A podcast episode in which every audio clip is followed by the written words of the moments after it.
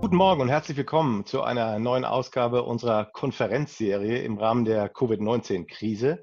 Ich hoffe, es geht Ihnen allen gut und Sie hatten die Gelegenheit, in der Zwischenzeit sich etwas zu erholen, sei es im Urlaub oder sei es durch eine andere Art von Ablenkung. Wir jetzt jedenfalls setzen heute unsere Expertengespräche fort und ich freue mich ganz besonders, dass wir an dieser Stelle einen der renommiertesten, wenn nicht den renommiertesten Ökonomen des Landes gewinnen konnten, um mit uns heute die aktuelle Lage zu diskutieren. Herrn Professor Dr. Lars Feld. Schönen guten Morgen nach Freiburg. Guten Morgen, grüße Sie.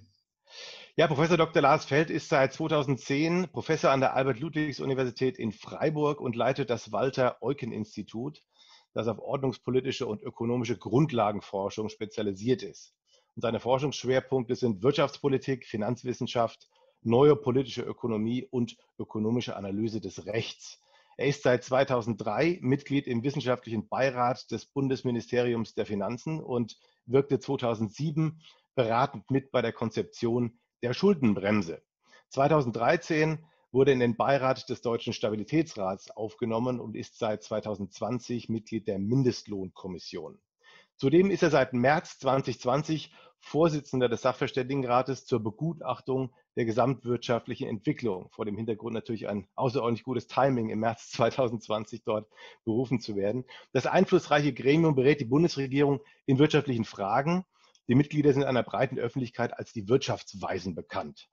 Äh, er gehört dem Gremium seit 2011 an und dort sind seine Arbeitsgebiete die Finanz- und Sozialpolitik. Und natürlich hat er auch im Rahmen der Covid-19-Pandemie ähm, im Zusammenhang mit ähm, der deutschen Konjunkturentwicklung Prognosen abgegeben. Und das ist auch ein glänzendes Stichwort, mit dem wir gleich in die Diskussion einsteigen können. Ähm, zuvor aber kurz der technische Hinweis, dass Sie jederzeit während des Gesprächs die Möglichkeit haben, Fragen zu stellen. Sie haben unten das F und A-Fenster, das Fragefenster, mit dem Sie Ihre Fragen dort eingeben können. Wir bitten jetzt schon um Verständnis, dass wir wahrscheinlich nicht alle Fragen beantworten können, aber werden die so gut es geht in das Gespräch einbauen. Lassen Sie mich ganz kurz nochmal die aktuelle Lage skizzieren, äh, mit der wir es heute zu tun haben. Es hat einen massiven Wirtschaftseinbruch gegeben, natürlich auf globaler Basis, der durch die verordneten Lockdowns gewissermaßen ja selbst herbeigeführt wurde. Die wirtschaftliche Aktivität wurde komplett heruntergefahren, was einen Angebotsschock zur Folge hatte und der Konsumausfall hat ebenfalls natürlich einen massiven Nachfrageschock erzeugt. Und das wurde durch in ihrer Größenordnung einzigartige geld- und fiskalpolitische Programme weltweiter Zentralbanken und Regierungen bekämpft oder zu bekämpfen versucht. Die Kapitalmärkte jedenfalls sind sehr positiv eingestellt und mit einem etwas günstigeren Verlauf der Infektionszahlen haben wir neue Höchststände erreicht, zumindest am MSCI All Country World. Sogar per heute ist der DAX seit Jahresbeginn auch im Plus. Einige Beobachter kommentieren das mit einer Abkopplung der Finanzmärkte von der Weltwirtschaft. Und genau hier setzt, glaube ich, die wichtige Debatte ein. Nehmen die Kapitalmärkte zu viel vorweg angesichts wieder steigender Risikofaktoren oder sind die Skeptiker eher zu vorsichtig und die Wirtschaft erholt sich wieder stärker als erwartet? Herr Feld, als Ökonom sind Sie für die Prognose der Kapitalmärkte weniger verantwortlich als für die Prognose der Konjunkturentwicklung. Also können Sie uns in dem Bereich sicherlich ganz gut helfen. Vielleicht können Sie zu Beginn der Diskussion uns ein paar Ihrer aktuellen Gedanken zur Lage teilen. Ja, vielen Dank ähm, einerseits für die Möglichkeit, zu Ihnen zu sprechen und ähm, mit Ihnen zu diskutieren und zum anderen ähm, für die freundlichen äh, einleitenden Worte, die Sie gefunden haben. Ähm, die aktuelle Situation, äh, die ja diese Woche durch die Prognose des Bundeswirtschaftsministeriums nochmal ähm, an Fahrt gewonnen hat, die äh, hinterlässt eigentlich etwas mehr Optimismus. Wenn ich überlege, wo wir hergekommen sind seit März, ähm, da haben wir doch eher so eine ungünstigere Einschätzung zu Beginn der äh, Lage gehabt. Wir haben im Sachverständigenrat ein Sondergutachten vorgelegt, noch im März, äh, ohne dass da irgendwie Daten zur Verfügung standen, die irgendeine Information über Corona enthalten hätten haben wir Szenarienrechnungen gemacht in Abhängigkeit von der Dauer des Lockdowns, äh, von der äh, Dauer äh, der Öffnungsphase, die danach so im Übergang stattfinden würde. Und da war unser ungünstigstes Szenario bei einem relativ langen Lockdown, der dann ja auch eingetreten ist, bei minus 5,4 Prozent ähm, Einbruch, Wirtschaftseinbruch in diesem Jahr. Als wir dann im Juni außer der Reihe noch einmal eine Prognose vorgestellt haben, sozusagen als Konjunkturupdate, hatten wir härtere Zahlen zur Verfügung. Und da war unsere Einschätzung minus 6,5 Prozent für Deutschland in diesem Jahr und plus 4,9 Prozent im nächsten Jahr. Ähm, wir sind also in beiden äh, Ansätzen von einer V-Entwicklung ausgegangen. Und wenn man äh, das Bild von Bundeswirtschaftsminister Altmaier nimmt, äh, das er in der Pressekonferenz gezeigt hat, da ist auch ein V abgebildet. Und der Unterschied zwischen seiner Grafik und unserer Grafik ist einfach die Tiefe der Spitze des Vs. Ja, das ist also ähm, in, unserem, äh, in unserer Prognose nochmal etwas tiefer, als es äh, beim Bundeswirtschaftsminister ist. Ähm, wir äh, liegen aber nach Einschätzung des Statistischen Bundesamtes, das vorige Woche Zahlen präsentiert hat, mit unserer Prognose für das zweite Quartal 2020 genau auf dem Wert, den auch die Statistiker ähm, dargelegt haben, bei minus 9,7 äh, Prozent für das zweite Quartal. Das heißt also, der Bundeswirtschaftsminister muss davon ausgehen, angesichts der Echtzeitdaten, die zur Verfügung stehen, ähm, dass die Entwicklung noch ein bisschen günstiger wird. Der landet bei minus 5,8 und damit in der Nähe dessen, was wir in der Finanzkrise gehabt haben an Einbruch, äh, unwesentlich stärker als das. Das ist so die Vorstellung, die im Moment vorherrscht. Aber ähm, wenn man ein bisschen zurücktritt bei all diesen Zahlen, es ist und bleibt der schwerste Wirtschaftseinbruch der Nachkriegsgeschichte. Das sieht im Moment nach, danach aus. Da müsste schon viel mehr Dynamik im zweiten Halbjahr zustande kommen, wenn sich das ändern sollte.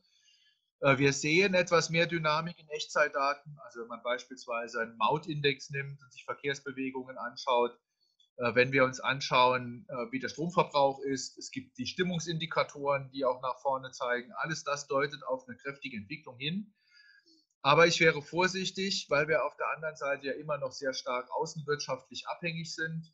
Also auch wenn in der Binnenwirtschaft positivere äh, Signale vorhanden sind, äh, sehen wir dann doch, dass die massive Zunahme der Infektionszahlen in den USA, äh, mittlerweile gehen die wieder runter, aber das war schon eine kräftige zweite Welle, die da gekommen war.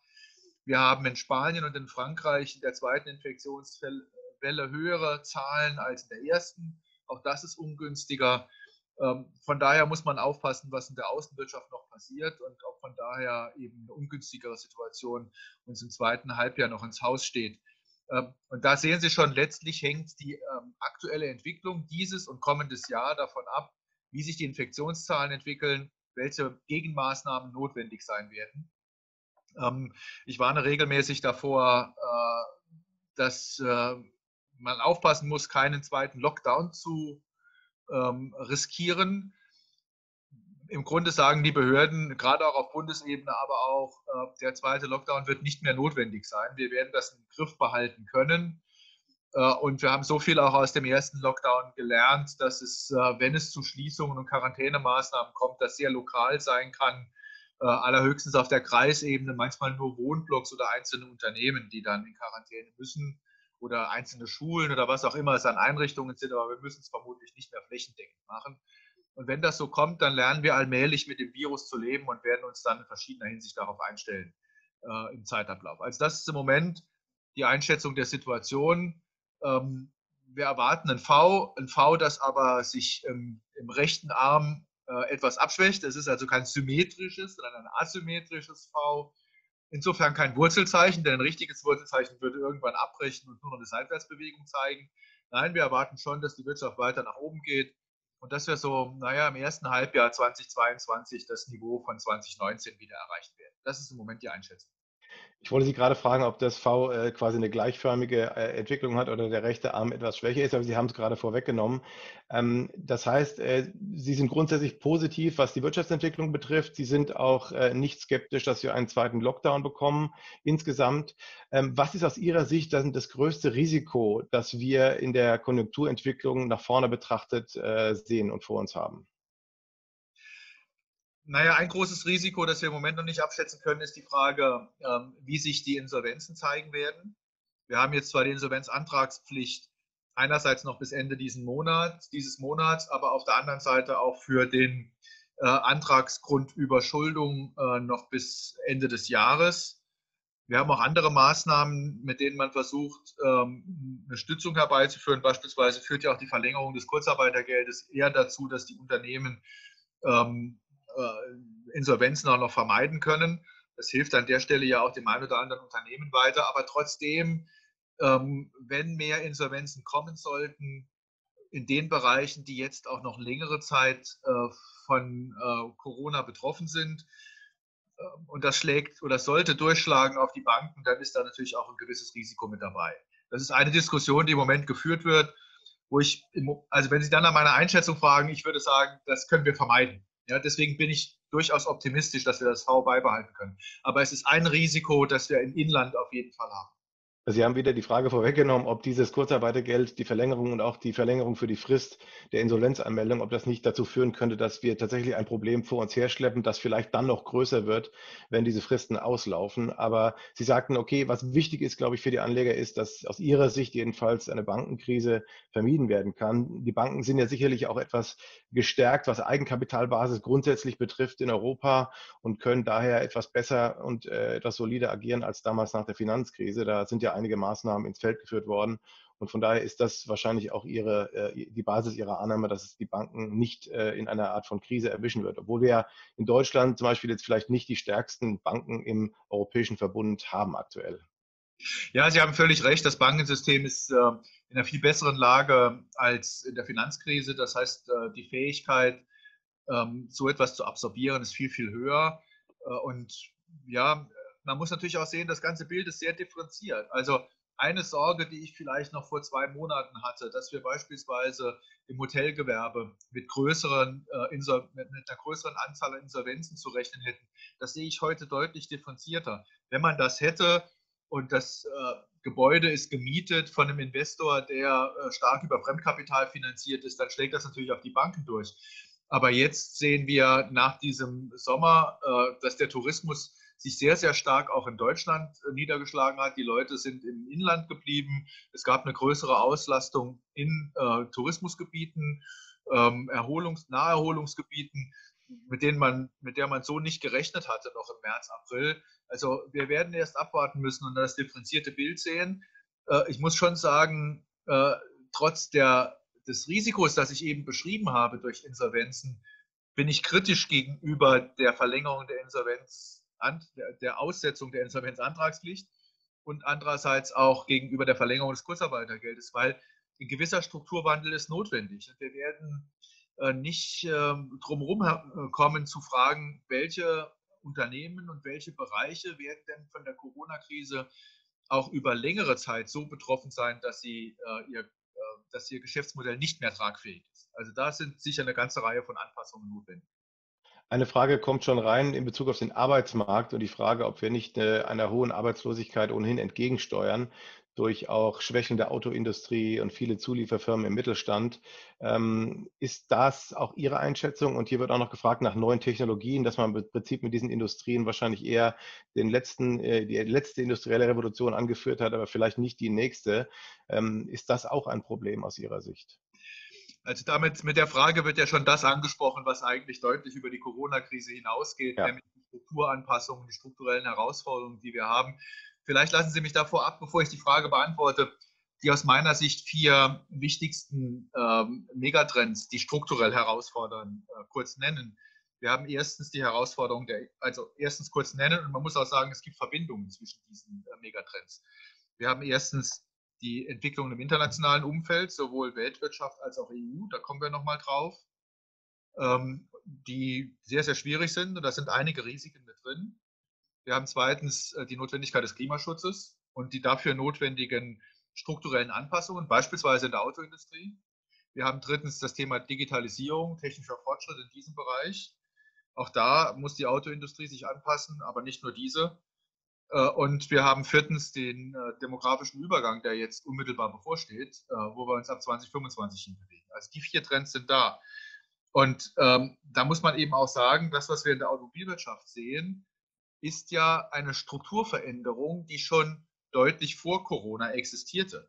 Also eine Maßnahme beim Kurzarbeitergeld war die Verlängerung auf 21 Monate, weil vorher schon in der Industrie eine Rezession geherrscht hat, bevor Corona kam. Ja? Und das hatte vor allen Dingen mit der Autoindustrie zu tun.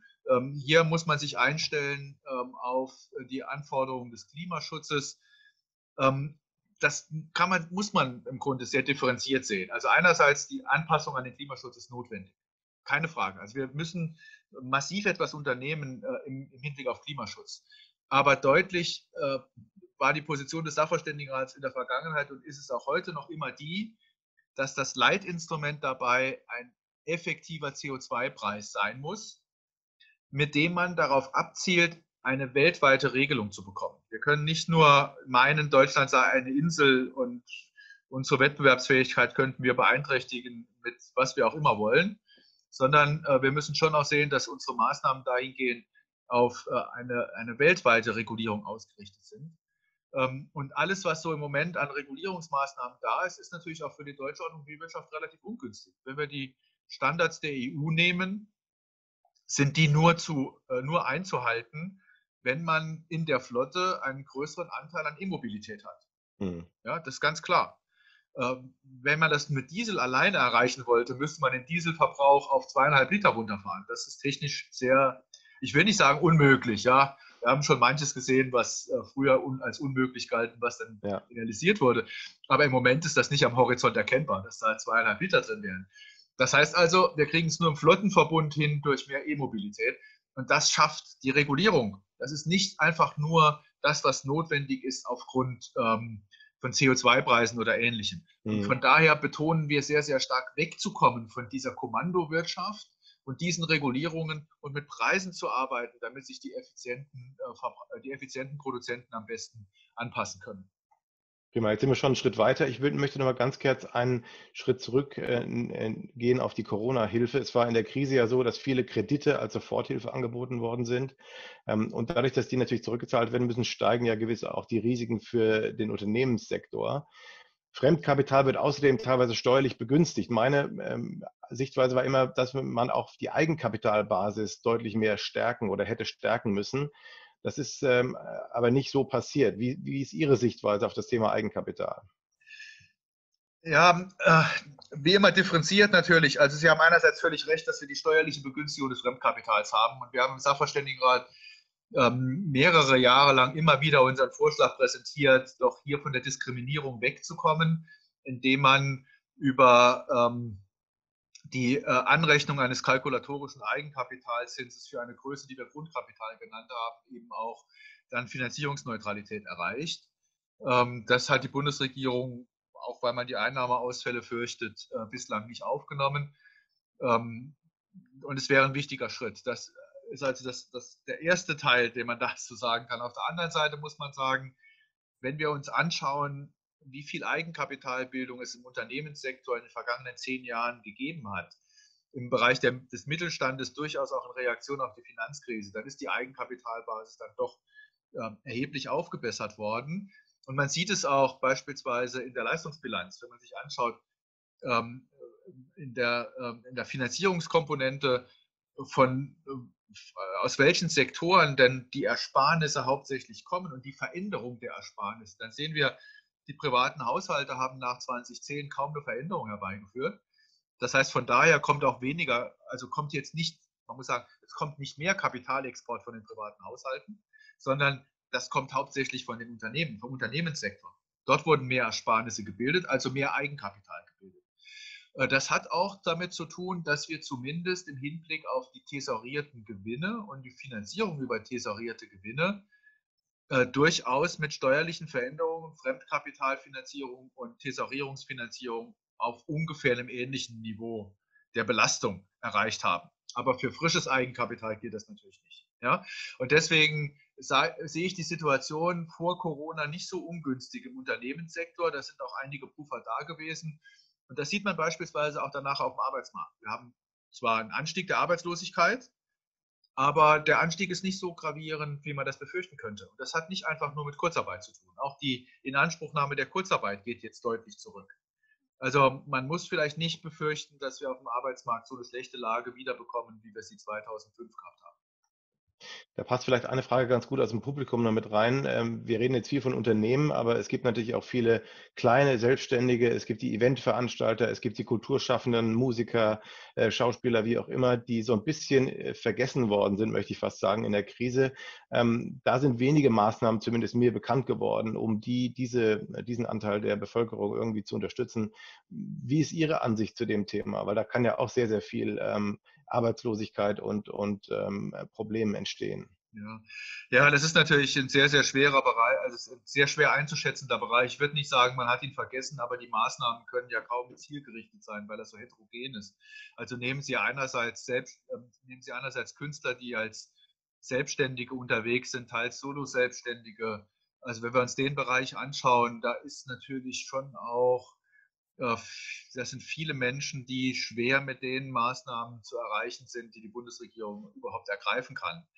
Äh, da, da kommen sie mit Maßnahmen wie Verlustrückträgen oder ähnlichem nicht zurecht, ja, weil das äh, häufig Leute sind, die äh, als Selbstständige unterwegs sind, aber im Grunde von dem, was sie dann verdienen, eben auch ihr, ihr Leben ähm, finanzieren müssen und kaum Ersparnisse haben oder gar Gewinne bilden können. Also das ist schon sehr, sehr schwierig. Ähm, und man, da, man hat wenigstens versucht, für die ähm, Kleingewerbetreibenden und Solo-Selbstständigen in dem Bereich Erleichterungen beim Arbeitslosengeld 2 zu schaffen und ähnliches. Aber das, also da ist man sehr schnell äh, in, in, diesem Sektor. In anderen äh, Bereichen, wenn Sie beispielsweise ans Gastgewerbe denken, da war dann die Hoffnung mit den Liquiditätshilfen ganz zu Beginn, die ja schnell ausgelobt wurden, mit wenig Kontrolle etwas zu machen. Äh, dann gab es äh, einige Missbräuche, die jetzt dazu führen, dass die Überbrückungshilfen deutlich höhere Anforderungen haben und letztlich zu einem äh, Beschäftigungsprogramm für Steuerberater führen. Deswegen werden sie auch nicht ganz so in Anspruch genommen. Das sieht man sehr deutlich. Äh, und da wird man auch sagen müssen, naja, Corona verändert wohl auch diesen Bereich nachhaltiger, als uns das lieb sein kann. Äh, viele Restaurants werden ähm, die Vollbesetzung nicht so schnell wieder erreichen, die sie vor der Krise gehabt haben. Und diejenigen, die dann äh, mit den äh, neu zu erwartenden äh, Kundenzahlen nicht in die Gewinnzone kommen, die werden sich früher oder später überlegen müssen, ob sie weitermachen können. Das gilt verstärkt für ähm, Events, äh, Großveranstaltungen, Messen.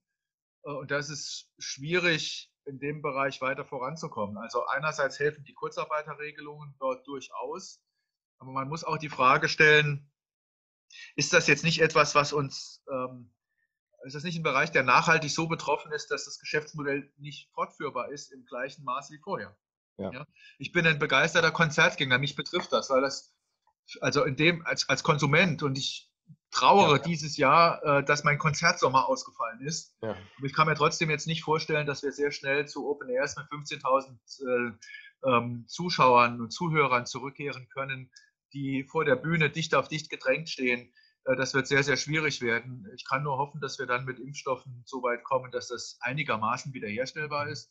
Aber die, dieser Sektor hat eben eine längere Durststrecke vor sich.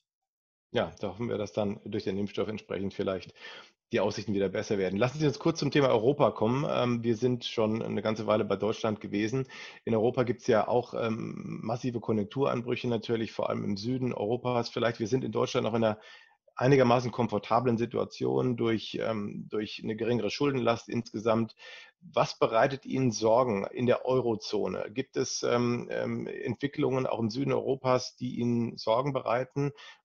Glauben Sie, dass die richtigen Maßnahmen bis jetzt eingeleitet worden sind, um die Eurozone, die, die Festigkeit der Eurozone zu stützen? Und sehen Sie die Gefahren jetzt längerfristig ähm, damit einigermaßen gebannt oder wie ist Ihre aktuelle Sicht darauf?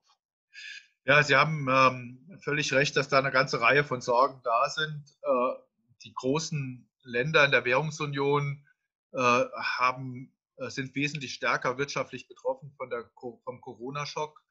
Da werden zweistellige Einbrüche zu erwarten sein, also minus 10,5 in Frankreich, minus 11 in Spanien, minus 11,5 in Italien sind unsere Einschätzungen gegenwärtig. Und vielleicht wird es ja noch ein bisschen schlimmer, wenn man die aktuellen Inflations, äh, Infektionszahlen in in Frankreich und Spanien noch mit berücksichtigt.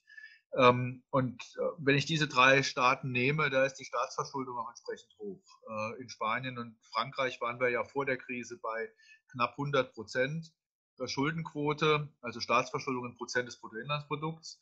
In äh, Italien bei 135 Prozent. Und da kommt jetzt eben der Schock hinzu und wird die Schuldenquoten weiter anheben. Ähm, das Problem, das wir da haben, ist trotzdem differenziert zu sehen. Also äh, akut hilft die Geldpolitik der EZB diesen Staaten sehr, sehr stark. Die hohe Liquidität, die die EZB in die Märkte schießt, die auch dann dafür sorgt, dass die äh, Banken, dass die Bankensysteme in diesen Ländern äh, kein Problem der Finanzierung in irgendeiner Form haben. Ähm, wenn man die Fähigkeit Frankreichs und Spaniens und Italiens anschaut, ähm, nach der Bewältigung des Corona-Schocks wieder nach vorne zu kommen, Wachstum zu generieren und dann auch äh, einen Konsolidierungserfolg zu erzielen, damit die Schuldenquoten wieder nach unten gehen, dann ist das sehr, sehr unterschiedlich ausgeprägt. Frankreich hat wie Deutschland eine ähnliche Produktivitätsentwicklung. Das hat sich im Zeitablauf zwar abgeschwächt, aber wir sind, wenn man die Stundenproduktivität nimmt in der Gesamtwirtschaft, äh, nur äh, ein ganz kleines Stück hinter den Amerikanern. Äh, in der Produktivität je Beschäftigten sind die Amerikaner weiter vorne, weil sie mehr arbeiten. Aber in der Stundenproduktivität sind wir nicht viel schlechter als die Amerikaner. Und das schafft Deutschland allerdings mit einer geringeren Arbeitslosigkeit als Frankreich. Und trotzdem sieht man daran, dass Frankreich in der Lage ist, Produktivitätswachstum zu generieren. Spanien hat unter Beweis gestellt in der Finanzkrise und Schuldenkrise, dass es reformfähig ist. Ja? Da wird im Moment oder ist in den vergangenen zwei Jahren auch ein bisschen was zurückgedreht worden, aber die Reformfähigkeit im Land ist da. Das ist in Italien eben nicht der Fall. In Italien sehen wir seit Eintritt in die Währungsunion, also seit über 20 Jahren, eine Seitwärtsbewegung in der Produktivitätsentwicklung. Das heißt, die Voraussetzung für, Wirtschafts-, für langfristiges Wirtschaftswachstum ist in Italien seit über 20 Jahren nicht gegeben. Und ähm, da können wir meine italienischen Freunde sagen, das ist ein Nachfrageproblem, äh, das kaufe ich ihnen nicht ab. Ähm, es ist ein Angebotsproblem und das besteht weiter fort. Ich schicke das voraus, weil äh, wenn wir über Staatsverschuldung reden und die Sorge, die daraus erwächst, ob äh, das Land fähig ist zu konsolidieren, dann dreht es sich im Wesentlichen um Italien und nicht mehr um die anderen beiden. Ja, also Italien äh, muss äh, unter Beweis stellen, dass man es schafft, die Schuldenquoten zu reduzieren. Und der wichtigste Ansatzpunkt ist Überwachstum. Jetzt haben wir auf EU-Ebene eine Verschuldungsmöglichkeit und auch äh, teils Transfers, die in die Mitgliedstaaten gezahlt werden. Italien wird temporär zum Nettoempfänger äh, von EU-Mitteln und will die dann entsprechend einsetzen. Aber das, was ich da bisher sehe an Plänen, das ist nun nicht der große Sprung vorwärts. Keine Mutter der Reformen, wie äh, der Ministerpräsident das mal angekündigt hat. Und ich kann jetzt nicht erkennen, dass eine breite Verlegung von Breitbandkabeln in Italien die Probleme löst, die man aufgrund einer dysfunktionalen Gerichtsbarkeit und eines dysfunktionalen politischen Systems dort hat. Also da muss mehr getan werden, um größere Reformen zu erzielen, dafür zu sorgen, dass die italienischen Unternehmen bereit sind zu wachsen, Skaleneffekte zu realisieren und wettbewerbsfähig zu bleiben. Ist da aus Ihrer Sicht eine Möglichkeit vielleicht versäumt worden, äh, beim Wiederaufbaufonds ähm, vielleicht etwas härtere Kriterien zu formulieren insgesamt, was ähm, mit den Geldern passieren soll und wie die eingesetzt werden sollen. Wir haben auch in Deutschland äh, kritisiert, manche, dass so die ersten Indikationen sozusagen Innovation, Technologie, Digitalisierung, also alles ähm, Dinge, um die Zukunftsfähigkeit herzustellen, dass die vielleicht ein bisschen im letzten Kompromiss dann zurücktreten mussten und äh, man dann ein bisschen, um den Kompromiss zu erzielen, eben auch etwas dran geben musste. Äh, hätten Sie das anders gelöst aus Ihrer Sicht oder wie, wie, wie sehen Sie die generellen die Einschätzung zum Wiederaufbaufonds? Ja, ich meine, ich habe immer gut reden am grünen Tisch. Ne? Natürlich hätte ich das anders gelöst, keine Frage. Und wenn die Möglichkeit da gewesen wäre, ähm, deutlich mehr Kontrolle über die Verwendung der Mittel in den Mitgliedstaaten zu erreichen, ähm, von Seiten der EU-Ebene, dann hätte ich versucht, das einzurichten. Das ist durch einen schwierigen Verhandlungsprozess gegangen. Und am Schluss hat man da eine gewisse äh, Vetomöglichkeit der Staats- und Regierungschefs, aber das wird genauso politisch wieder ausgehandelt werden. Also ich sehe die Eingriffsmöglichkeiten der EU als geringfügig an.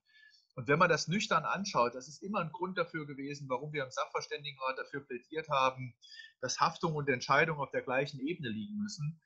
Ähm, man erreicht das in so einem Mehrebenensystem auch kaum. Mhm. Ja? Wir kennen das aus Deutschland.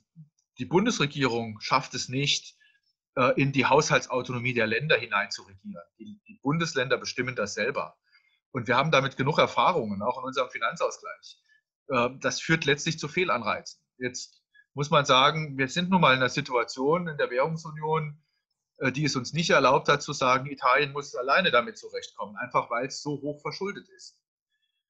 Ähm, das heißt, realistisch betrachtet wäre ja ähm, eine größere Turbulenz, die vielleicht sogar den Euro beschädigt hätte, die wäre schädlicher gewesen, als jetzt etwas zu tun. Man muss einfach auch sehen, wenn Italien nicht von diesen hohen Schuldenquoten runterkommt, dann ist bei der nächsten Krise ein noch viel größeres Problem da.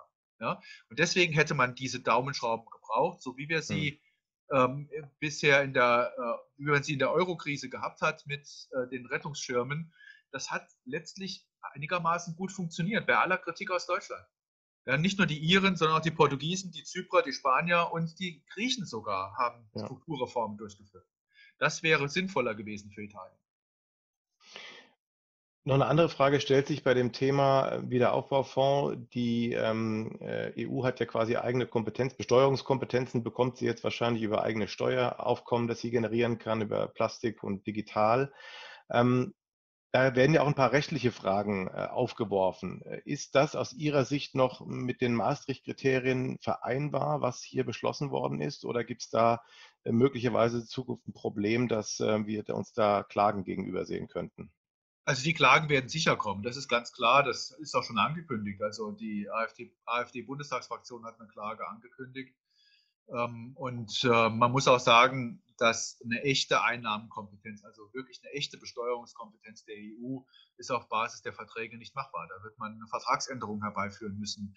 Und diese Form der Vertragsänderung wird sicherlich auch nochmal verfassungsrechtliche Änderungen in den Mitgliedstaaten nach sich ziehen, insbesondere auch in Deutschland. Also wenn man das nun ernsthaft auf eine, ähm, auf eine äh, tragfähige rechtliche Basis äh, stellen will, dann sind entsprechende Änderungen notwendig. Ähm, diese, dieser, diese Idee, die ja eine alte ordnungspolitische ist äh, und immer wieder betont wird, das Haftungsprinzip so zu verstehen, dass Haftung und Entscheidung, Haftung und Kontrolle auf einer Ebene liegen, ähm, die äh, spiegelt sich ja wieder in den rechtlichen Rahmenbedingungen. Ja? Ähm, wenn die EU eine Besteuerungskompetenz haben will, äh, dann muss sie eben auch andere ähm, Entscheidungsbefugnisse gegenüber den Mitgliedstaaten haben, Eingriffsrechte, die dort eingerichtet werden. Ja, sonst gerät man in eine Schieflage, eine Asymmetrie, die die Fehlanreize setzt. Im Moment denkt das die Bundesregierung als temporäre Maßnahme. Ja, einerseits, weil sie ansonsten zwei Drittel Mehrheiten im Bundestag realisieren müsste für dieses Paket. Also auch sehr kurzfristig gedacht äh, in der Entscheidungsstruktur, aber andererseits auch in der Hoffnung, dass man dann die Entscheidung für ähm, einen solchen Zentralisierungsschritt erst in ein paar Jahren zu treffen hat, vielleicht dann auch nochmal neu bewertet und bewusster trifft. Ja, also man schiebt sozusagen diese Fragestellung ein Stück weit auf. Ähm, von daher sind auch die äh, Formulierungen für eine ähm, Besteuerungskompetenz in den, äh, in den Beschlüssen vom Juli äh, relativ vage. Als allererstes wird es so sein, dass man einen ähm, Richtlinienentwurf von Seiten der Kommission sehen wird für eine Plastiksteuer in den Mitgliedstaaten und die Einnahmen daraus werden dann abgeführt. Ja? Also das alte Prinzip ähm, der Einnahmenübertragung ohne echte Besteuerungskompetenz. Aber das soll dann irgendwann in die Besteuerung überführt werden. Und genauso muss man auch diese Grenzausgleichsabgabe verstehen. Die EU hat ja die Kompetenz für Zölle. Mhm. Und wenn man die EU-Ausgleichsabgabe als Zoll versteht, dann darf die EU das machen. Dann ist sie aber besonders schädlich. Das muss man auch wissen. Ne? Also, weil wir auf die Art und Weise ja nichts anderes machen, ähm, als das, was in der Steuerreform in den USA schon mal angedacht war, gegenüber allen Exporten ja, gegen unseren, gegenüber allen unseren Exporten, also den Importen aus Sicht der USA. Ja. Und äh, die Amerikaner werden sich natürlich zu Recht dagegen wehren und sagen, es ist eine Wettbewerbsverzerrung. Ja? Also von daher äh, warten wir mal ab, was dann wirklich passiert, insbesondere auch, um, äh, ob es überhaupt so etwas wie eine Finanztransaktionssteuer oder ähnliches geben kann. Halten Sie es denn für möglich, dass perspektivisch wir in der EU diese Zugriffsrechte oder diese Durchgriffsrechte mehr kriegen, also mehr Kompetenzen äh, für eine EU-Regierung, wie auch immer geartet, oder tatsächlich eine zentralere Struktur? Halten Sie es möglich bei den verschiedensten Interessen der EU-Teilnehmer, dass sowas perspektivisch möglich ist, oder ist das äh, nicht denkbar? Ich bin sehr skeptisch, dass wir das schaffen. Also ähm, von daher, wenn man so etwas konstruiert, äh, dann ähm, und auch begeistert ist von dem europäischen Gedanken und Richtung Bundesstaat gehen will, dann sollte man sich schon anschauen, wie erfolgreiche Bundesstaaten konstruiert sind, ohne Fehlanreize zu schaffen. Und dann muss man im Grunde in die Schweiz schauen. Das ist das Beispiel, dem man folgen muss. Ja, ich höre Sie wieder. Entschuldigung, Sie waren kurz weg. Ich habe, glaube ich, ein Problem mit meinem Internetempfang gehabt. Ähm, es gibt noch eine Frage aus dem Publikum zum Thema Wettbewerbsfähigkeit. Eine Sorge ist, dass wir auch jetzt trotz dieses Programms, die ja, das eine gewisse Stärkung auch der EU mit sich bringt, dass wir langfristig gegen die großen Supermächte USA und China irgendwo im, in der Bedeutungslosigkeit verschwinden. Wie sehen Sie die Perspektiven von Europa oder der EU insbesondere vielleicht im globalen Wettbewerb? Also einerseits bin ich äh, viel zuversichtlicher, was ähm, die wirtschaftliche Wettbewerbsfähigkeit der Europäer anbetrifft, ähm, als das manch anderer ist. Wenn wir das auf Deutschland beziehen, muss man ganz klar sagen, ähm, wir sind innovationsfähig und haben das auch immer wieder unter Beweis gestellt. Und auch ähm, die Maßnahmen, die die Bundesregierung jetzt ergriffen hat im Rahmen ihres Konjunkturpakets, sind ganz klar auch in Richtung ja, äh, freundliche Begleitung des Strukturwandels ausgerichtet. Ob das Infrastruktur im Bereich Klimaschutz oder Infrastruktur im Bereich Digitalisierung ist, Forschungsausgaben und ähnliches. Also das hat man in Deutschland schon auf dem Schirm und ähm, ich sehe dann auch die Fähigkeit anderer Mitgliedstaaten, ähm, sich entsprechend zu verhalten, äh, insbesondere den, den kleineren Mitgliedstaaten in Europa, die es sowieso schon machen, aber auch Frankreich ist ja, wie eben schon mal gesagt, äh, fähig, Produktivitätsfortschritte zu erzielen. Wir müssen natürlich schon ein bisschen aufpassen, dass wir, äh, dass es uns gelingt, auch die Wettbewerbsfähigkeit der europäischen Wirtschaften im Süden ähm, des Kontinents ja. zu schaffen. Und das, das ist wie eben angedeutet schwierig. Die Frage Wettbewerb mit USA und China hat viele andere Facetten, ähm, die man mitbedenken muss. Und eine wichtige Facette ist durchaus, ähm, dass sich die wirtschaftlichen Fragen, ähm, die Außenwirtschaftsprobleme, die hier zu diskutieren sind, dass die zunehmend durch sicherheitspolitische Fragen, ähm, sicherheits- und außenpolitische Fragen überlagert werden. Der, die Rivalität zwischen USA und China geht wesentlich tiefer, als die Tweets von Donald Trump anzeigen sie geht wesentlich tiefer als nur in der wirtschaftlichen Rivalität, sondern äh, China hat sich ähm, sehr konsistent und systematisch äh, immer mehr in eine nationalistische Richtung bewegt und hat ein starkes Expansionsstreben in vielerlei Dimensionen in den vergangenen zehn Jahren an den Tag gelegt. Ähm, die USA äh, sagen sich zu Recht, dass man das im Hinblick auf ein autoritäres Regime nicht akzeptieren kann und jetzt noch der Zeitpunkt da ist, etwas dagegen zu tun, solange die USA stärker sind als China. Sowohl wirtschaftlich als auch äh, militärisch. Und äh, das ist eine der großen Herausforderungen, die wir dabei haben. Ähm, manche reden schon von einem zweiten Kalten Krieg. Und das ist etwas, was wir genau auf dem Schirm haben müssen und wo wir auch dann bei den wirtschaftlichen Fragen sehen müssen, bei allem Wunsch, die eigene Wettbewerbsfähigkeit in den Vordergrund zu rücken, im Hinblick auf die außenpolitischen und sicherheitspolitischen Fragen stehen wir eigentlich an der Seite der Vereinigten Staaten. Und ich finde, dass wir das viel zu wenig sehen. Die letzten, ja, also die letzten Signale aus der Bundesregierung in diesem Sommer, die gehen etwas mehr in diese Richtung, wenn auch nicht offensiv. Also wenn Sie jetzt die Reaktionen gestern nehmen auf Nawalny gegenüber Russland, da, kommen, da werden die Stimmen lauter, äh, sich doch nochmal zu fragen, ob man äh, Nord Stream 2 äh, realisieren sollte. Äh, also den Wünschen der Amerikaner dann vielleicht doch entgegenkommt. Und auch im Hinblick auf China äh, hat sich der Außenminister sehr, sehr kritisch geäußert im Vergleich zu den diplomatischen Äußerungen, die wir von früher her kennen. Auch da eine leichte Bewegung in diese Richtung. Wir wissen, dass die Administration Trump es einem Verbündeten nicht leicht macht, Verbündeter zu sein. Aber vielleicht ändert sich ja was im Herbst. Entweder so, dass die, die nächste Administration Trump etwas offener ist oder so, dass wir eine andere Administration bekommen. Also es wird schon wichtig werden, äh, für die Europäer anzuerkennen, dass sie zum Westen gehören und nicht eine dritte Kraft zwischen China und äh, den Vereinigten Staaten bilden. Wir kommen gleich nochmal zum Thema USA und vielleicht auch China etwas mehr im Detail. Eine abschließende Frage noch zum Thema Europa. Ähm, der Brexit wird von einigen Zuhörern jetzt äh, nochmal genannt als Risikofaktor, der so ein bisschen in den Schlagzeilen verschwunden ist oder von den Schlagzeilen, obwohl er an Wichtigkeit natürlich nicht eingebüßt hat und wir nur noch sehr wenig Zeit haben, ein Abkommen zu erzielen. Das erscheint zunehmend unwahrscheinlich. Die Frage wäre dann, was tatsächlich die wirtschaftlichen Konsequenzen wären, wenn wir da auf diesen harten Brexit, so wie es momentan vielleicht aussieht, zusteuern. Naja, also einerseits muss man sagen, dass sich ja die Unternehmen, also vor allen Dingen das produzierende, das verarbeitende Gewerbe, schon sehr gut eingestellt hat auf ähm, einen ähm, drohenden Brexit äh, in den vergangenen Jahren. Äh, das heißt, wir haben eine gewisse Rückverlagerung von Produktion auf den Kontinent. Viele ähm, ja, Protagonisten, die, mit denen man redet äh, im verarbeitenden Gewerbe, sagen auch sehr deutlich, naja, am Ende ist das was wir mit äh, dem Vereinigten Königreich erleben, vor allen Dingen eine Erhöhung äh, der Kosten äh, für das, was wir dort an Wertschöpfungsketten haben. Und dann wird das ein oder andere zurückverlagert und anderes bleibt halt mit höheren Kosten dort. Ähm, und, und so muss man die Situation gegenwärtig wohl einschätzen. Äh, man sieht schon auch, dass der Corona-Schock in Großbritannien viel stärker wirkt.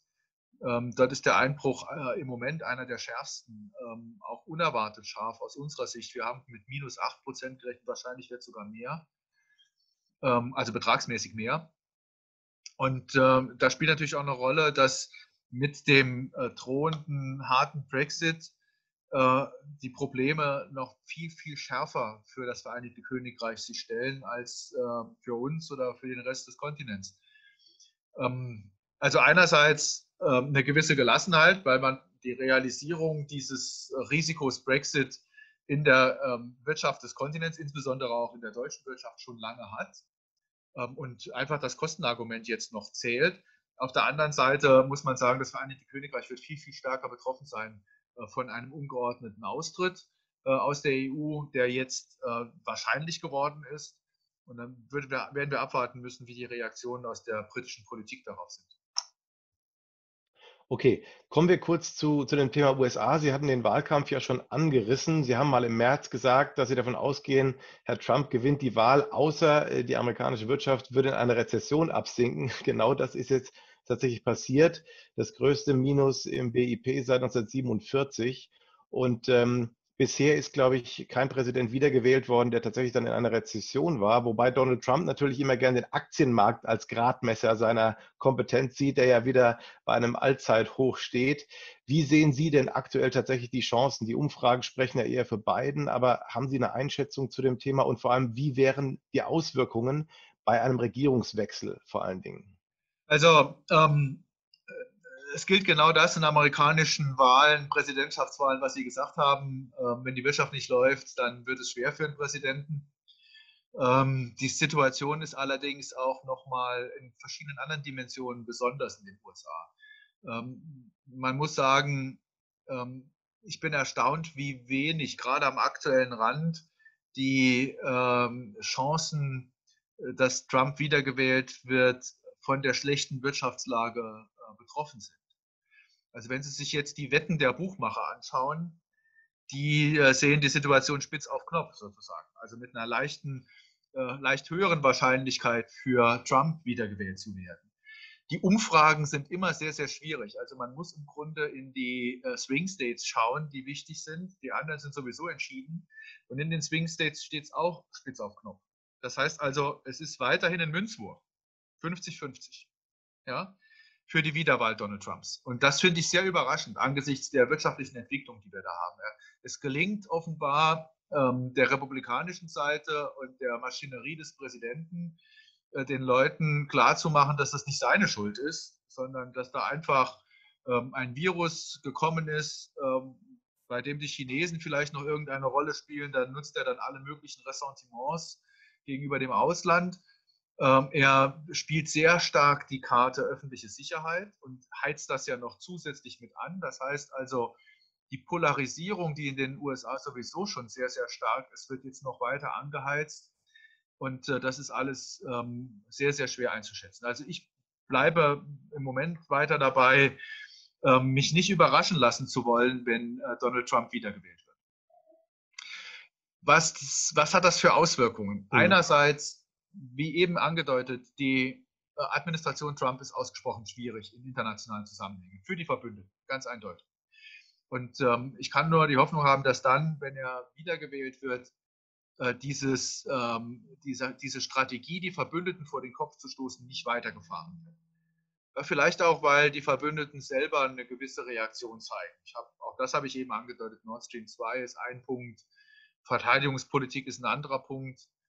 Ähm, dahinter bei diesem Wunsch, dass die Europäer, insbesondere Deutschland, die 2% Verteidigungsausgaben des Bruttoinlandsprodukts leisten, geht es eigentlich den Amerikanern nicht so sehr darum, ihre eigenen Ausgaben zurückzuführen, ja? sondern es geht ihnen darum, dass die Verteidigungsfähigkeit der Kontinentaleuropäer gesteigert wird, weil die Amerikaner diese Rivalitäten, die im Moment existieren, vor allem gegenüber China, aber auch ein Stück weit gegenüber Russland, als gefährlicher ansehen, als die Europäer es tun. Und ähm, äh, wenn wir uns etwas mehr in Richtung äh, der amerikanischen Einschätzungen bewegen, ähm, kann es auch gut sein, dass die Administration Trump hier umgänglicher wird. Ja? Also eine zweite Administration Trump. Das ist der eine Punkt. Der zweite, selbst wenn Joe Biden gewählt wird, darf man nicht erwarten, dass die Konflikte, die zwischen Europa und den USA bestehen, einfach äh, massiv nach unten gehen. Die stehen ja weiter fort. Also einerseits die Rivalität mit China, die wird von den Demokraten ganz genauso gesehen wie von den Republikanern. Da gibt es Einigkeit im Senat und im Repräsentantenhaus. Und es gibt Einigkeit in den beiden Lagern, auch was die politischen Berater anbetrifft, die man hin und wieder treffen kann auf Konferenzen. Da sagen die Demokraten im Grunde genau dasselbe, wie die äh, Republikaner äh, sagen, ähm, dass die USA äh, einen Kontrapunkt gegenüber China setzen müssen. Die Frage ist nur, mit welchen Mitteln, mit welcher Strategie. Diese schrillen Äußerungen auf Twitter werden von den Demokraten eigentlich als kontraproduktiv gesehen und ähnliches. Ja? Ähm, und genauso kann man das sagen hinsichtlich der außenwirtschaftlichen Zusammenhänge, die uns ja in, der, in, dem Konflikt, in den konfliktären Beziehungen zwischen USA und EU bewegen. Auch da sind äh, die Demokraten keineswegs freihändlerisch unterwegs, sondern sind genauso protektionistisch ausgerichtet, wie Donald Trump es ist. Das ist das, was uns da im Moment blüht von den Perspektiven her. Also es sind keine leichten und einfachen äh, Zeiten, in die wir da hineinlaufen. Das heißt, unabhängig vom Wahlausgang, die Konfrontation mit China wird längerfristig Bestand haben. Es geht ja da wahrscheinlich auch um die technologische und äh, wirtschaftliche Vorherrschaft äh, in der Welt. Das ist unabhängig von politischen Strömungen wahrscheinlich, sondern tatsächlich ein Phänomen, was über den Wahltag hinaus natürlich Bestand haben wird. Also die Konfrontation wird sich eher ausdehnen äh, aus Ihrer Sicht und wird die Fronten weiter verhärten lassen. Ja, man, also man muss natürlich auch deutlich sehen, wir, wir haben den Blick in der öffentlichen Diskussion sehr stark auf die USA gerichtet, weil das wird ja jeden Tag in den Medien neu befüttert mit dem einen oder anderen Tweet oder mit Konflikten, die angeheizt werden, die geschürt werden in, in äh, Portland oder wo auch immer. Aber ähm, in der Substanz ist nun mal dieses Expansionsstreben äh, Chinas sehr, sehr stark. Wir haben den Fall Hongkong. Äh, Im Grunde ist der Sonderstatus Hongkongs passé. Äh, wir haben ähm, die Bedrohung Taiwans, die stärker wird, die Ausdehnung im südchinesischen Meer und die Gebietsansprüche, die China hier immer stärker geltend macht. Wir haben äh, eine kulturelle Expansion. Es gibt viele Gruppen von chinesischen Studierenden an australischen Universitäten, die dort versuchen, Einfluss zu nehmen im Sinne eines Kulturkampfes, sodass ähm, die australische Regierung hier Gegenmaßnahmen ergreifen musste. Wir haben die äh, Infrastrukturausweitung Chinas, beispielsweise nach Europa oder durch die Belt and Road Initiative. Wir haben äh, einen Neokolonialismus Chinas in Afrika zur Sicherung von Ressourcen. Wenn Sie das alles zusammennehmen, plus die von Ihnen genannten technologischen Fortschritte, die China in vielerlei Hinsicht erreicht hat, äh, dann ist das natürlich schon auch eine andere Situation. Und wir müssen sehen, in der Substanz ist die Bedrohung nicht auf der anderen Seite des Atlantik, sondern ähm, die Bedrohung für das westliche Modell liegt woanders.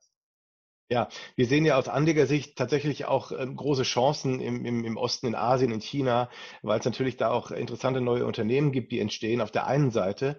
Auf der anderen Seite äh, muss man sagen, zuletzt ist dieser eher ruhige und unaufgeregte Weg von Diplomatie von China ähm, eher gewichen und äh, sie haben scheinbar viele Fronten aufgemacht, also äh, agieren härter nach außen hin, äh, konfrontativer. Glauben Sie, dass diese Politik in Zukunft eher auch zunehmen wird und dass China äh, dieses Modell weiter weiterführen wird. Ähm, das ist ja sicherlich für, das, ähm, für die internationalen Kooperationen oder das Verständnis für die chinesische Position nicht so günstig.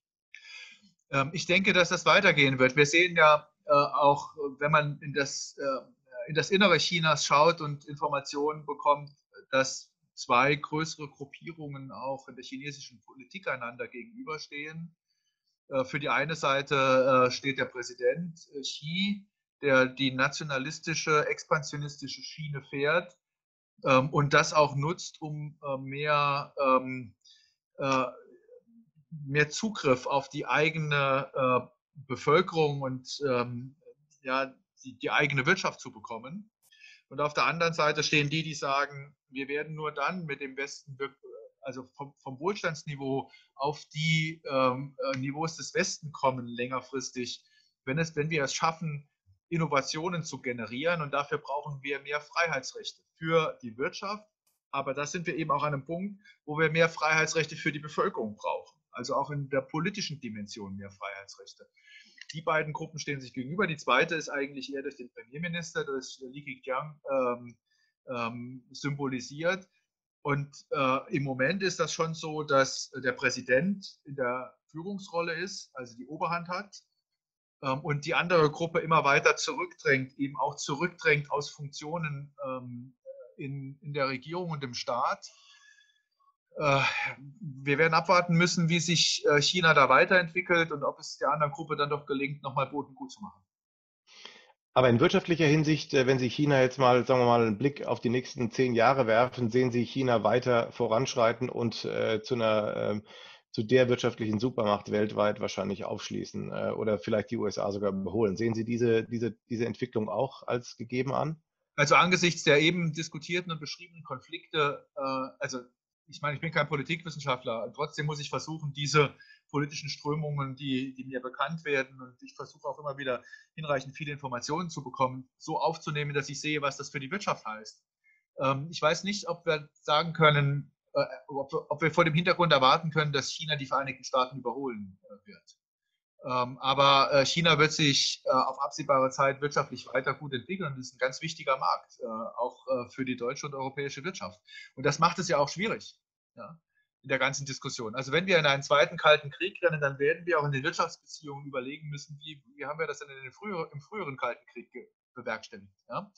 Äh, was sind sozusagen die Knackpunkte, bei denen wir nicht äh, mitmachen können? Und was sind ähm, die Möglichkeiten, die wir nutzen können? Äh, das stellt die Unternehmen, äh, gerade auch diejenigen, die in China besonders stark engagiert sind, auch nochmal für neue Herausforderungen. Sehr gut. Ich gehe jetzt schon mal langsam zu auch noch ein, zwei Publikumsfragen über. Eine springt nochmal etwas zurück auf die US-Situation und äh, fragt, ob es äh, möglicherweise einen innenpolitischen Konflikt äh, geben könnte, wenn die, der Wahlausgang knapp ist und Trump eine Niederlage möglicherweise nicht anerkennen wird und das Ganze so eine Hängepartie äh, wird ähm, mit Rechtsstreit und allem hin und her. Halten Sie es für möglich, dass wir da in Amerika weiter soziale Unruhen sehen und das natürlich auch ein Riesenproblem wird für die? Ja, das ist schon auch eine schwierige Frage. Also häufig schwingt da ja die Vorstellung mit, dass der Präsident nicht freiwillig aus dem Weißen Haus abzieht. Ähm, also äh, ich kann mir nicht vorstellen, dass dann, wenn er verliert, äh, er verbleiben kann. Die äh, amerikanischen Institutionen sind stark genug, um auch einen ähm, einigermaßen verrückt gewordenen Präsidenten ähm, zu, zu zähmen. Ja. Äh, das ist zwar schwierig in dem System, aber das geht durchaus. Und ähm, für die Situation war eigentlich auch die nüchterne, knappe Ankündigung der Sicherheitskräfte in den USA, äh, die sagten, sie sind auch der Verfassung verpflichtet und keinem Präsidenten, äh, war sehr eindeutig. Also die Befürchtung habe ich nicht. Ähm, Hängepartie heißt natürlich schon auch, wenn es eine anerkennungswürdige Hängepartie ist, mhm. dann wird erst einmal der Rechtsstreit weitergehen. Und ähm, äh, dann wird man abwarten müssen, ob dadurch vielleicht auch die Inauguration aufgeschoben werden muss, bis die Entscheidungen des Supreme Courts da sind. Das kann ja eine Weile dauern. Ja. Und die dritte Dimension, die sozialen Unruhen, die sind ja im Grunde auch durch die sowieso schon starke äh, Polarisierung äh, in der amerikanischen Gesellschaft getrieben. Ja? Äh, die können durchaus auch weitergehen, wenn es keine Hängepartie gibt, der Regierungswechsel zu beiden stattfindet, Trump aus dem, aus dem Weißen Haus auszieht. Selbst wenn das einigermaßen glatt geht und wir da keine größeren Befürchtungen haben müssen, dass das die Unruhen weiter anfacht, bleibt die Polarisierung ja da und kann zu weiteren sozialen Unruhen führen.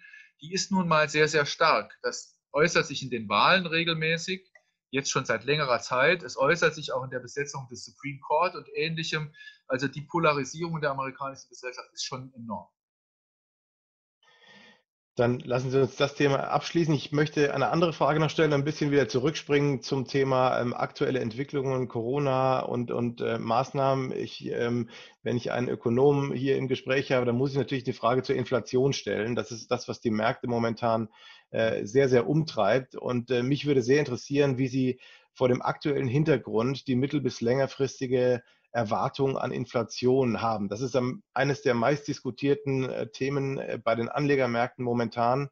Wir haben jetzt lange Zeit rekordniedrige Zinsen gesehen und von Inflation war weit und breit keine Spur. Jetzt sind halt sehr viele Programme geld- und fiskalpolitischer Natur in die Märkte geflossen. Die Geldmengen haben sich ausgedehnt und die Frage der mittel- bis langfristigen Effekte danach, die stellt sich natürlich aktuell. Wie sehen Sie denn die Inflationsentwicklung und äh, vor, vor diesem Hintergrund? Hm. Ja, das ist ein weites Feld, ehrlich gesagt. Also einerseits, ähm, ich muss natürlich schon darauf hinweisen, dass wir akut in der kurzen Frist äh, mit Inflation, mit Inflationssorgen äh, nichts zu tun haben. Also ja. es ist eher so, dass gerade am aktuellen Rand mit äh, 0% im August, ähm, mit einer Inflationsrate von 0% im August, eher wieder die Deflationsängste auf Seiten der EZB zunehmen werden. Das heißt, sie wird proaktiv wahrscheinlich schneller reagieren und nochmal zusätzliche expansive Maßnahmen ergreifen. Und ähm, wie anfangs für Deutschland gesagt, das gilt auch für andere Staaten in der Währungsunion. Ähm, es ist nicht damit zu rechnen, dass wir vor 2022 auf dem Niveau äh, der Wirtschaftstätigkeit ankommen, das wir 2019 hatten. Wenn alles gut läuft, schaffen wir das. Ähm, und dann ähm, werden wir neu über die Preisentwicklung zu diskutieren haben. Was man für die mittlere Frist äh, in Betracht ziehen muss. Ich kann Ihnen nicht sagen, äh, dass ich Inflation befürchte in der mittleren Frist, aber man muss schon auch äh, das Ganze sehr vorsichtig betrachten. Die letzten zehn Jahre waren nach einer schweren Finanz- und Bankenkrise dadurch gekennzeichnet, dass die hohe Liquidität, die von Seiten der Notenbanken in die Märkte ging, ähm, nicht über das Bankensystem in gleichem Maße durch Kreditvergabe in die Realwirtschaft äh, übergegangen sind. Also wenn Sie das kennziffern wollen, die Zentralbankgeldmenge ist äh, stärker gewachsen und war sehr, sehr dynamisch als die Geldmenge im 3. Ja, da sind ja eine Reihe von Elementen drin, die äh, über die Kreditvergabe dann laufen. Und die Situation ist jetzt anders. Das ist ein realwirtschaftlicher Schock. Und wir werden eine ganze Reihe von Unternehmen sehen, die nicht am Markt verbleiben können. Vielleicht auch, weil wir eine mittelfristige Strukturveränderung haben. Wir haben eben bestimmte Branchen angesprochen, die stärker betroffen sind von der Krise. Wir können beispielsweise auch noch Tourismus, Reiseverkehr und so weiter alles nennen. Ja? Ähm, das heißt natürlich, dass auf der Angebotsseite auch ähm, gewisse Anbieter nicht mehr in dem Maße, äh, äh, nicht mehr in dem Maße am Markt sein werden. Und von daher, äh, wenn das Bankensystem verschont bleibt von der Krise, ähm, mit einer ordentlichen Eigenkapitalbasis daherkommt und der Kreditbedarf auf Seiten der Realwirtschaft hoch genug ist, dann könnten wir eventuell schon auch höhere Effekte auf das Preisniveau sehen. Dann wird abzuwarten sein, wie die Notenbanken darauf reagieren.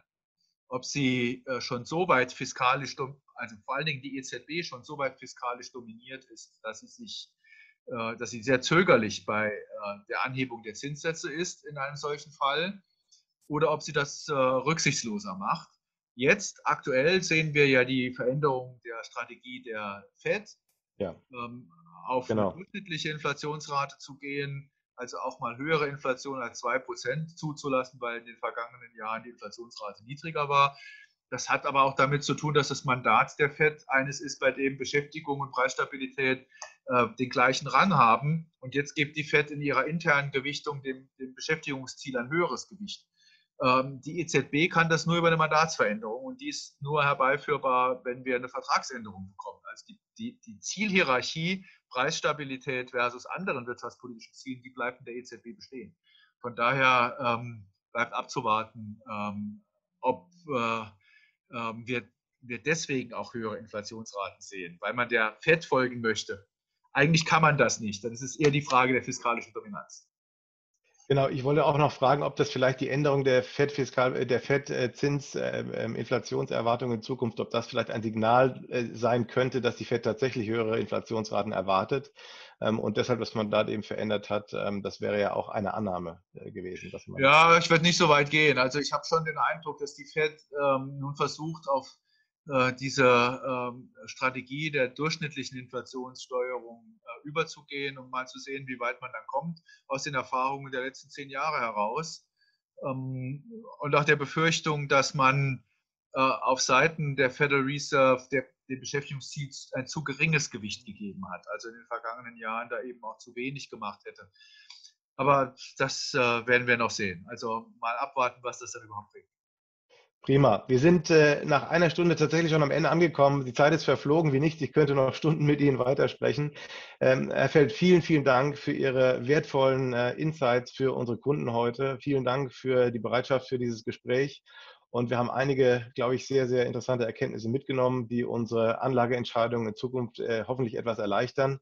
Und äh, herzlichen Dank nach Freiburg an Sie. Herzlichen Dank allen Zuschauern und Zuhörern für Ihr Interesse und wir hoffen, dass wir Sie das nächste Mal wieder bei der Expertenrunde hier bei Fidelity begrüßen dürfen. Einen Dank an alle, bleiben Sie gesund und bis demnächst. Vielen Dank, das hat Spaß gemacht. Alles Gute. Wertentwicklungen in der Vergangenheit sind keine Garantie für zukünftige Erträge und Ergebnisse. Der Wert von Anteilen kann schwanken und wird nicht garantiert. Anleger werden darauf hingewiesen, dass insbesondere Fonds, die in Schwellenländern anlegen, mit höheren Risiken behaftet sein können. Die dargestellten Standpunkte spiegeln die Einschätzung des Herausgebers wider und können sich ohne Mitteilung darüber ändern. Daten und Informationsquellen wurden als verlässlich eingestuft, jedoch nicht von unabhängiger Stelle überprüft. Eine detaillierte Beschreibung der mit den jeweiligen Fonds verbundenen Risiken finden Sie in den entsprechenden Fondsprospekten. Fidelity übernimmt keine Haftung für direkte oder indirekte Schäden und Verluste. Weitere Informationen finden Sie unter fidelity.de.